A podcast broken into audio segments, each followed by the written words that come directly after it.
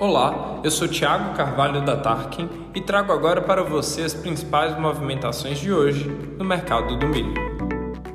O relatório do USDA, o Departamento de Agricultura dos Estados Unidos, indicou uma área menor do que o esperado para a safra 22-23 nos Estados Unidos.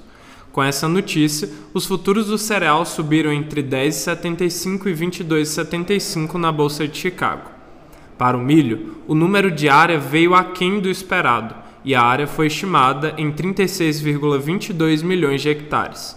Os números eram esperados entre 36,3 e 37,84 milhões de hectares, com a média das expectativas em 37,23 milhões, alinhadas com a projeção de 24 de fevereiro. No Brasil, o mercado retomou parte das baixas que vinha acumulando nos últimos dias por conta da baixa do dólar para fechar no positivo de olho na perspectiva de uma área menor nos Estados Unidos na nova temporada.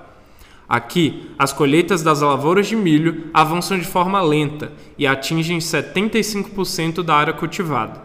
As lavouras em maturação totalizam 14%.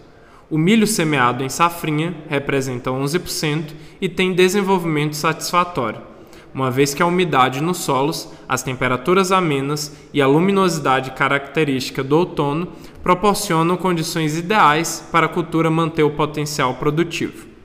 No aplicativo da Tarkin, temos ofertas firmes de milho, sorgo e soja. Além disso, você consegue ver gratuitamente as variações nos preços em qualquer cidade. Por hoje é só. Continue com a gente para não perder as principais movimentações do mercado do milho na sua região.